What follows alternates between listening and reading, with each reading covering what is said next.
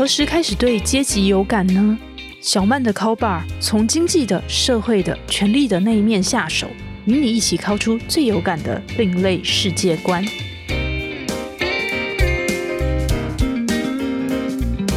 各位听众朋友，大家好，欢迎来到方格子电台小曼的 Call Bar，我是陶小曼，是一名作家。过去在体制内的时候，跑过财经和政治线，现在也是名独立记者。在这一集里面，我们要来聊聊不同阶级的人们如何靠背彼此。大家都说送礼要送到心坎里，反过来骂人也要骂到对方主观跟客观上面都无法否认，才算是到位。当然，不是每一种批评都有建设性。例如啊，近年来我们常在网站上看到在站文理组、站校系，但为什么网友和乡民要丢出这些不见得有建设性的批评呢？这些批评是否在某方面帮他们排除了焦虑，或者是巩固了某种认同？既然靠北跟认同有关，所以我们今天节目就请到一位特别来宾——台北大学社会学系助理教授张玉芬。他的专长是东亚地区的比较历史社会学、民族主义跟认同研究。欢迎玉芬。Hello，我又来了。这边我也想问一下，就是哎，玉芬为什么会对认同研究这一个领域有兴趣呢？那时候是怎么开始的？认同领域，可能就是因为身为台湾人，觉得这件事情好像是一个非常奇妙的事情吧。就是台湾人到底是什么这样子？然后，因为像我在美国留学的时候，我经常会去，不是经常，就是有时候会去吃吃那种中国餐厅打牙祭，因为那就是又便宜又大碗，然后就会听到各种不同口音的人，他们其实，在英文上跟我一样，都叫做 Chinese。对美国人来说，他们其实不在乎什么台湾语还是 Chinese，对他们来说其实都一样。然后想说，哇，我在什么程度上、什么意义上跟他们一样，都叫做 Chinese 呢？然后我又是谁呢？这样子可能是因为这些困惑，我才会开始对这些研究有兴趣。哦，其实是从一个蛮切身的大范围，而且是切身的国族的认同开始，可以这么说进行展开。对对对。哦，那你有观察到说，哎，像是如何去区别说，哎，这个认同就是很属于台湾人的认同呢？我觉得可能，嗯，这个问题我比较不能回答。但是我刚刚其实在回想的是说，因为我的年纪哈，然后我小时候受到教育是我是中国人，我是堂堂正正的中国人。然后我们的作文其实是最后一定都要写。我们要反攻大陆，对，反攻大陆，解救水深火热的大陆同胞。好，然后我记得我其实好像不知道小学几年级的时候，我好像还握着拳头，觉得我要来拯救大陆同胞，这是我小时候的志愿。这样子，好，然后天，然后呢？可是我爸妈是党外人士，好，那时候叫党外人士。然后，所以我到国中的时候，经历一次思想的大转变，然后我就开始去跟人家说，其实国民党不好，哎，然后同学就说，哎，张玉芬是一个共产党，哎。好，对，这些标签，对，然后呃，这是一个转变，然后后来再一次的转变是开始对于台湾的处境，为什么一直都跟中国好像都脱不了关系，这件事情非常有兴趣，所以我就跑去美国读了一个比较历史社会学，刚刚小曼也有介绍，然后就是想要了解说，那到底其他国家跟中国的关系是不是跟我们一样？那时候开始经历了另外一个转变，我才发现说，哦，不是只有台湾才有这种认同上面的挣扎跟困惑，因为。所谓的认同，就是说我要确定我是谁，我的定位是什么。那东亚的国家其实大致上都受中国很深的影响，所以在历史上跟在现代，其实都想要去确定跟处理，说我跟中国的关系到底是什么？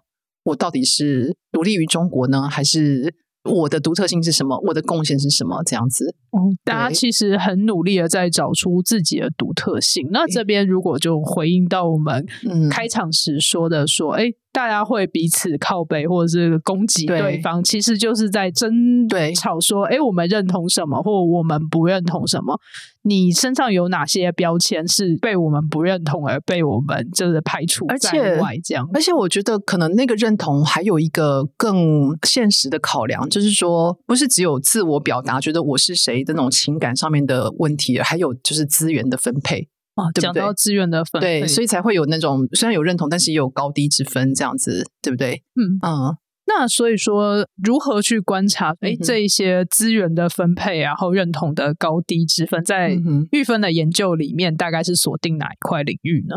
呃，像我现在其实会比较关注的，大概有几个吧。虽然都有点跳痛，但是比方说像韩国，我最成长的年代，其实韩国是非常的。默默无闻的，就是我对韩国其实还一直都很有兴趣，但是我也同时知道说，大家其实对韩国没有什么太大兴趣。比方说，我是念正大新闻系毕业的，然后在我那个年代，正大韩文系我有很多同学都转系到我们系去，但现在可能是相反的状况吧。好，然后像韩国的话，就是我在成长年代，它其实是很默默无闻的。可是到了两千年，是吗？开始有韩流嘛，对不对？就是像什么大长今，然后一些韩剧《冬季恋歌》，裴勇俊，然后对对的师奶，对对对对对，然后就开始发现说，哎，因为我以前都是看日剧的，然后怎么开始现在大家都在看韩剧，特别是年轻一代。那我印象很深刻，就是说，作为一个台湾人，我其实一开始我大概花了很久的时间，我都没办法认同接受这件事情，我就会觉得说，凭什么？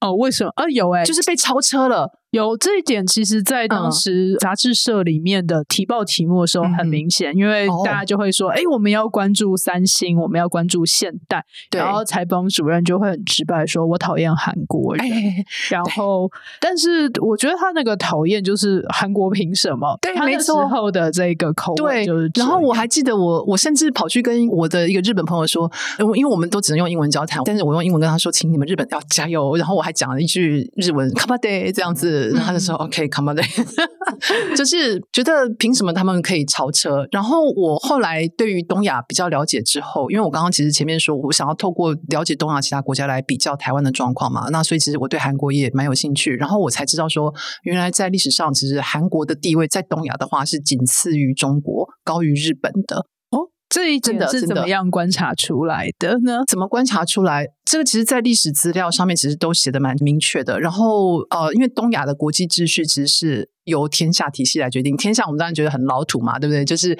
天子在中心，然后旁边都是所谓的蛮夷戎狄，对不对？但是在这个天下体系很长的一段时间，大家都觉得这个是非常重要的一件事情。好，然后韩国呢，他会觉得说，我自己是小中华。我是比中国更加尊崇儒家的，所以其实他对于自己的文化是相当有自信的。然后日本的文化其是透过韩国来接收韩国本身的文化以及中国的文化，所以在国际秩序上面，就是中国当然是老大，老二是韩国，老三是日本跟越南这样子。所以其实韩国人一直是，我我不知道我们会不会有韩国听众，但是。他们好，我希望有韩国听众，那又要来吐槽一下吗？就是我其实有听过一个，我不知道那是真的是笑话还是说，但是就是我有听说那个日本学者在跟韩国学者吐槽吧，好像就说谁叫你们看不起我们，所以我们就会想要打你们这样子。你们觉得你们儒家很厉害是吧？所以我们就来搞武士道。哦，就是一种认同的对抗。对对对，就是我觉得，因为日本其实很清楚知道自己在国际秩序上面的排行是比不上中国，当然不用比了，韩国也比不上，所以他就会很不舒服。然后我不知道那个小曼有没有留意到，就是日本他一开始殖民的对象其实就是锁定的韩国。啊，是对不对？那其实并不是偶然，因为他在明朝末年万历皇帝那时候，丰臣秀吉就发了一个疯，他就说他要去占领中国，然后他就写信给朝鲜国王说：“麻烦你借我道路一下，因为我打算要从你们国家去你们朝鲜半岛进去中国来侵略中国，然后等我完成我伟大的事业之后呢，你就可以来当我的省长之类的。”然后他们觉得你发疯了吗？然后。就 哦，感觉是一国之公关危机，就是那个执行长表示，或者是大老板表示说，我要消灭某一家企业，然后那个底下的公关怎么样都拦不住这样子。哦，那个可能已经不只是公关，那可能是国防部长的层级，然后真的就打了一场很大的仗这样子。对，然后打仗完之后呢，那个他还顺便俘虏了很多韩国的工匠、知识分子，因为日本人知道自己没有这些人才。所以他就去俘虏韩国的。那日本现在有个很有名的叫有田烧，我不知道小麦有没有听过？哦，有，就是很漂亮，一种漂亮的这个陶瓷。对，那是韩国朝鲜工匠带进去的。哦，原来。所以其实确实，那个在国际秩序上面，还有在那个文化成就上面、学术成就上面，在历史上韩国是高于日本的。所以回过头来看，我会觉得为什么今天韩国会这么的积极，要超车，要那就是他想要恢复以前的恢复以前的光荣，这样。对对对对对。哦，那其实这边就讲到这个认同也的形成，其实真的是一个很漫长的过程，而且甚至是一个很大的大灾问。那我对，没错。我们现在如果说类比到现代的话，就是哎，其实就我所知，就是玉芬也有一组研究生在研究说，哎，现在为什么网友会互相在吐槽对方说，哎，你是读什么科系的啊？这没录用，然后或者是说某某性别人你就不要读，譬如说男性你不要读文组。那当然在看在我这个文组出身，然后也工作很多，对工作很多 年的人的眼里，然后就觉得说。很不可思议啊！我就想说啊，你们去了科技大厂，下班之后觉得心灵一阵空虚，打开电视想说来看一点剧啊，要看一些节目来抚慰一下干涸的心灵。那那一些你们觉得说没录用的文组人就在帮你们生产这一些内容来抚慰你们的心。那为什么你们还要在这个网络上面做这么样就是尖锐的对抗呢？到底这个对抗是所谓何来？那时候我听到就是呃，玉芬帮我点出一个概念，叫做哎，大学生他其实是一种地位团体。要不要解释一下地位团体是什么呢？就是说，嗯，我认为在台湾，我觉得也包括东亚，比方说像我们刚刚讲韩国、中国都是哈。就是说，我们认为成绩好这件事情是很重要的，因为我们期待，我们认为，我们假设，我们相信成绩好以后就可以转换成社会资本。经济资本，对不对？然后，呃，所以从小到大，大家都会告诉你说。就是像大家你你讲的那个小时不读书，长大就要当什么这样子？呃，我就自己补充吧，就是因为我以前 在刚跑线的时候，然后大家当然就一群就是混的比较熟的、比较前辈的记者们，他们大概就是都会去问说：“哎，我们这个领域大概会有哪些新人来？”那那时候的话，我在跑财经线，然后去了某一间寿险公司的公关室，然后那时候就会有一位日报记者就很困惑问我说。呃，听你好好台大毕业，怎么会来当记者？这样对，他就说：“哎，你台大毕业的，为什么要来当记者？” 然后我那时候就哈，因为对我而言，就是我那时候就是想要找一个领域来磨练我的笔，这样子的话，我以后才能有办法变成创作者。那我那时候最直接想到的领域就是去当记者。然后听到他这样说，我其实就有点呃愣住。然后他就接着对我说：“记者是很廉价。”然后我就想说，他那个表情就是在脸上就写了跑马灯，可能不好意思说出来，碍于可能砸碎我玻璃心之类。就小时不读书，长大当记者。那我觉得说，哎，他的这个表达其实就很明确表示出他的不认同。对。不过，我想我问这个的重点就是说，倒不是说我对记者这个职业的不认同，而是说我想要点出说，在东亚或者在台湾、中国也是，我们就会说你小时候不读书，你长大就会没有出息。但是我在美国或者说在欧洲其他地方，其实他们是不会这样子威胁小孩，他不会说你小时候不读书，你长大就完蛋了。哦，这不会被画成等号。所以读好书这件事情，他预期的经济收益跟社会地位是很重要的。所以你如果小时候读好书，然后一路长大的话，就是大家就会觉得哦，你未来就会是一个成功人士哦。对，所以是在东亚文化对比方说像那个韩剧，我还特地去看韩剧，那个叫什么《天空之城》哦，Sky，哇，那个真的是超可怕的。然后我曾经。听过有朋友跟我说，我可以直接说名字吗？建中的学生啊，没问题啊。就是建中热音社是一个非常有名的社团，就是学校风云人物这样子哈。然后其他高中生的热音社，他们每年会有一个朝圣的时间。然后我就有听过有人跟我说，那时候他是念建中高一，然后他就是放学要回家的路上，就是遇到一对大概十个人迎面走来，好，然后他那时候是高一生，那我们的制服不都是会绣上一条线嘛，哈。然后说，但是那一票十个人看到他就一个一个鞠躬，非常好，九十度的躬，嗯，这么浮夸，对，然后而且没有，他也不是热音社的。呃，然后遇到他鞠完躬之后，再下一个建中生又在鞠躬，就一路这样鞠进建中去了。嗯啊，对的，这是完全的地位团体，是九十度的躬这样子。哇，这好难想象的画面啊！啊，我听说是有，而且我有一个朋友，他有观察的，而且他有拍照。那但他没有传给我看，所以就我还没有看过。但是我相信这个事情是没有错的。所以大家会对于就是建中生举一个九十度的躬，其实内心是有某一种认同，觉得说，哎，建中建国中学就会等于说未来就是有出息，然后会是精英，精英的这个代表人物。对比方说，像一零八课纲那个时候，就是有一些争吵跟冲撞嘛，让高中生去抗议。然后主要主力当然都是那种好高中嘛，大家都会觉得说，这种顶尖高中的学生，为什么他们是一个地位团体？因为他们能够读书的话，他就有特权去玩音乐，然后甚至可以去。做一下坏事，所以建中生我有听过说什么，我看你不顺眼，我就把水泥灌到你的抽屉里面去。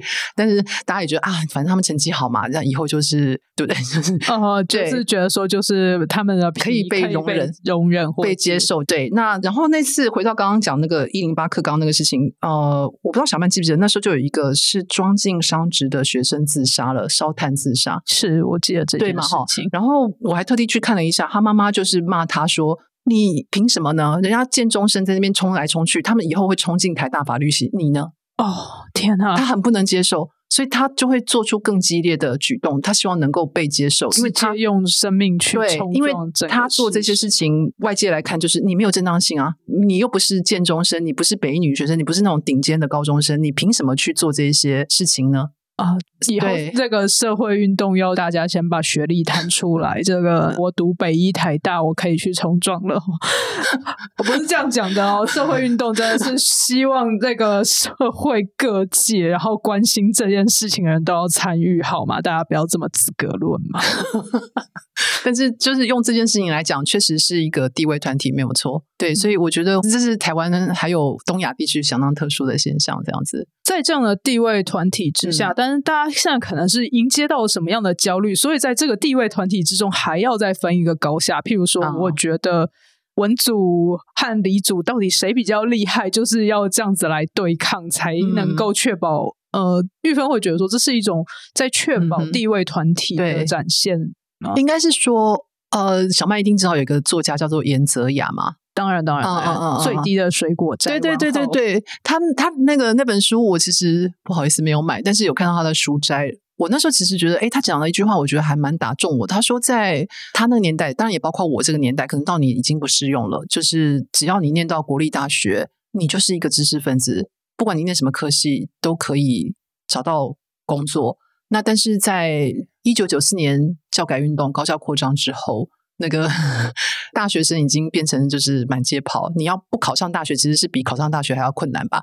对不对？以现在的状况是这样子，或者是说，嗯，如果说你是一群选择要念大学的人的话，只要你有去考试，要考不上大学，的确是一个嗯。好像大家就会觉得说奇怪，你怎么了这样子的？对，因为你用乱猜的也都可以猜得上一间大学。的确，我之前有访问一位就是跟我同辈的这个历史研究者，他就说他当年完全放弃了数学，然后他就说。他就用猜题的，当年的选择打卡，他全部都打呃一二三的三，或者是 A B C 的 C。然后我就说：“那你请问你得几分？”他说：“哦，最后得了三分。”然后我就哦好。但是他那时候也不是就是有勇无谋去做这件事情，他是觉得说他已经看过他想要上的科系是不采集数学的，所以他才这样做。OK，嗯，对。然后我会觉得说那个。我们虽然高教扩张了，但是我觉得我们对于学历、对于这种读书成绩好那个执着还是有的，所以才会开始去区分说，就因为在我这个年代，其实我是没有听过什么战校、战科系这件事情的，就是念大学就已经很不错了。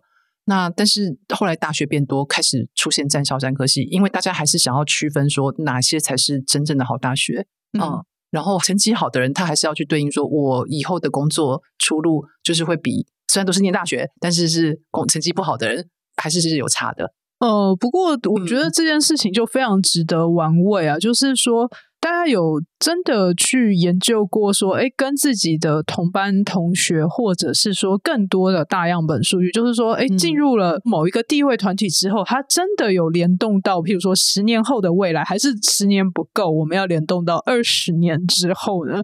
有没有人在做这样的研究啊？这可能教育社会学者有做，但是我倒是突然想到一个研究，我不知道会不会是推翻我们刚刚前面所讲的一切。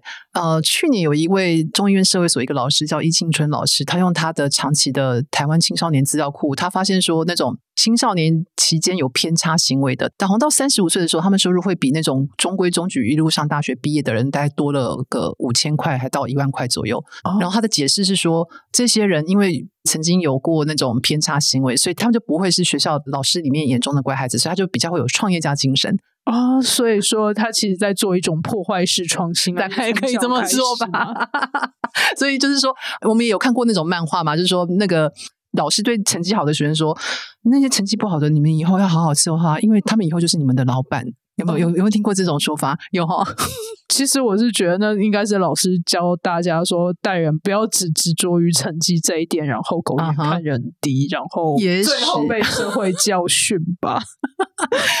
我自己会这样解读了。嗯，然后我我不知道小曼的年代是怎么样，但是像我成长的年代，我在访谈的时候，我还会去问现在的大学生，他们就说他们其实从小学到高中成绩好都是班上的风云人物嘛。嗯，对，然后就是像我，就是成绩好，就是自动就变漂亮了。当然，我觉得我并不漂亮，但是成绩好，当然别人就会觉得哦我觉得你漂亮哦。要对自己哦，不是不是我们现在不是在谈这个，我就觉得哎，但是在美国的话，风云人物就不是这种成绩好的学生，是男生是运动员，女生是啦啦队队长，哦，对不对？就是尤其是橄榄球队的哎，这个对对，对，然后我不知道你有没有看过那个美剧，叫做那个《Big Bang Theory》，那个嗯生活大爆炸，那群成绩超好的学生的那些科学家们，一路都是被霸凌出来的，对不对？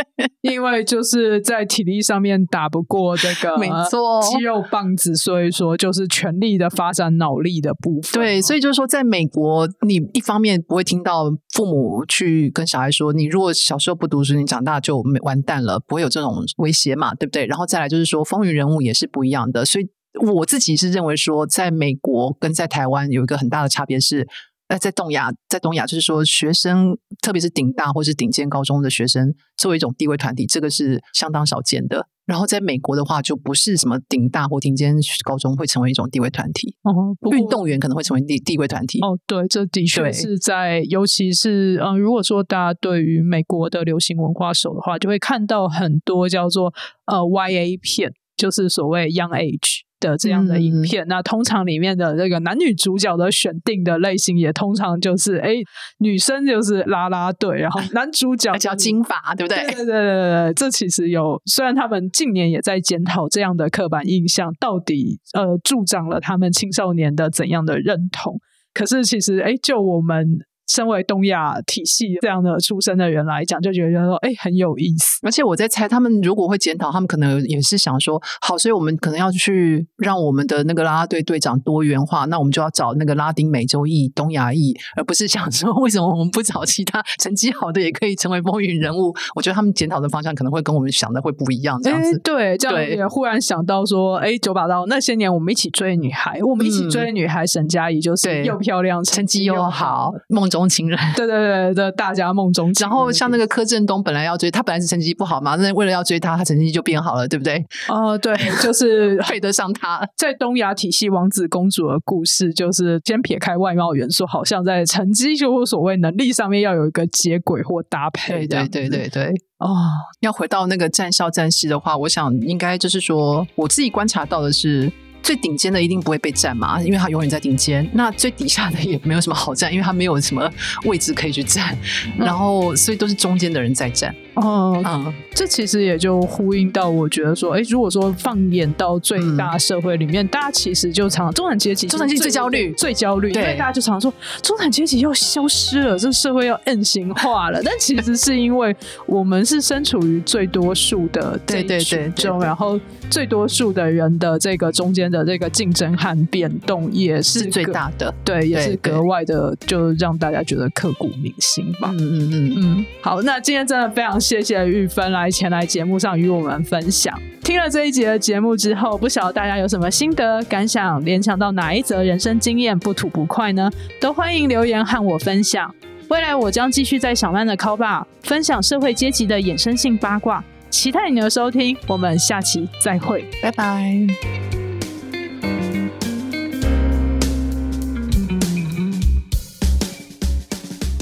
如果你喜欢小曼的 call 吧，欢迎追踪、订阅、分享给你的亲友，也欢迎到方格子网站订阅我的专题，一起 call 出更大的世界观吧。